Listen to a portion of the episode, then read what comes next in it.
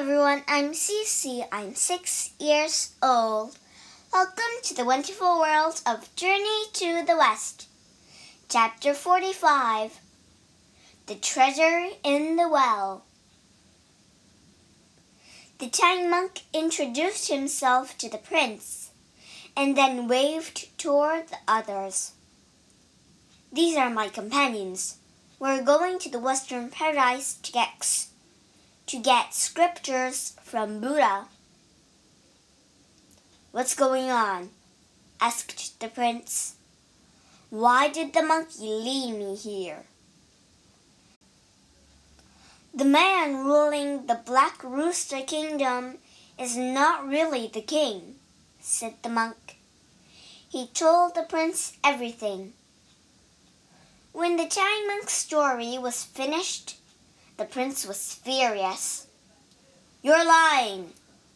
I will have you arrested for making up such a story.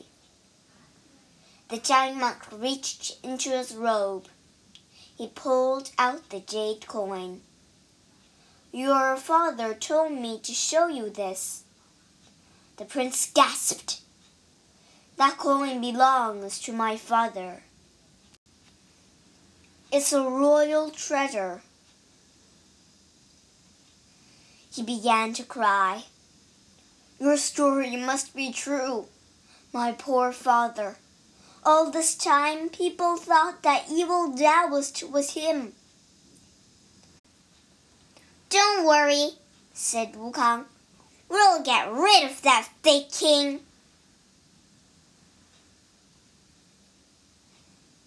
Late that night, Wukong lay awake. The Taoist will deny and everything, he thought. We need prove that he killed the real king. He poked Bajie, who was fast asleep. Bajie, wake up! The pig rolled over. Leave me alone. I'm sleeping. We need to do something, said Wukong. Not now, mumbled Bajie. I know where there's treasure, the monkey lied. Bajie's eyes popped open.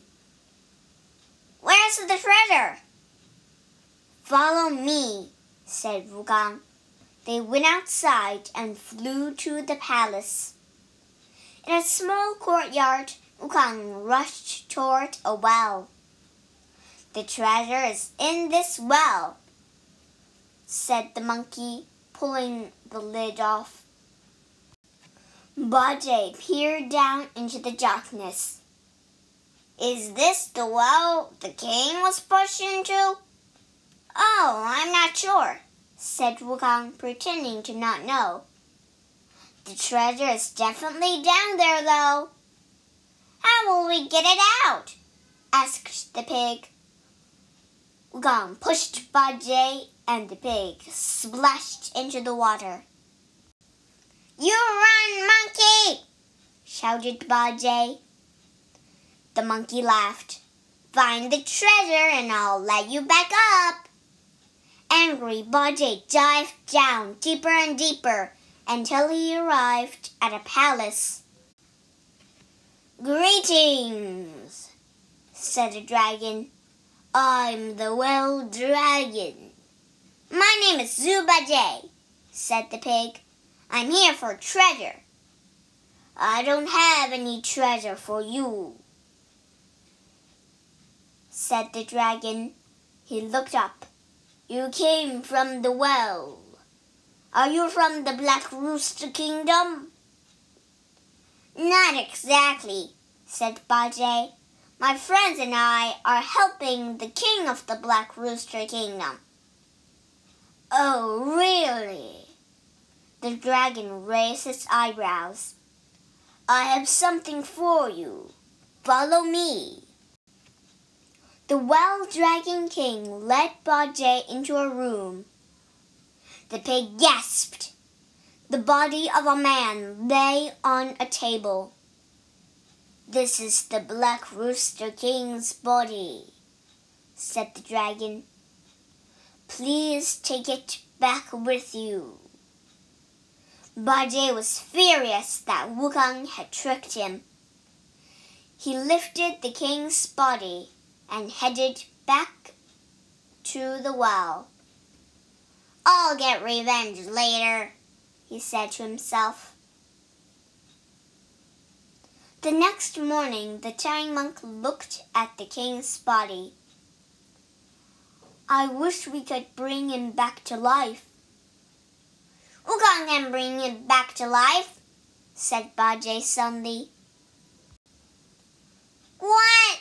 cried the monkey. The giant monk smiled. That's wonderful. Wukong, please bring him back to life right away. Bajie giggled. I don't know how to do that, said the monkey. Don't believe him, master, said Bajie. He can bring the king back to life. He just doesn't want to. That's not true, protested Wukong. He's lying, master, said Bajie. Use the tight headband spell. 在注释里，我们学两个单词。第一个单词 deny. D E N Y deny. 否认、否定。第二个单词 protest。P R O T E S T protest 抗议反对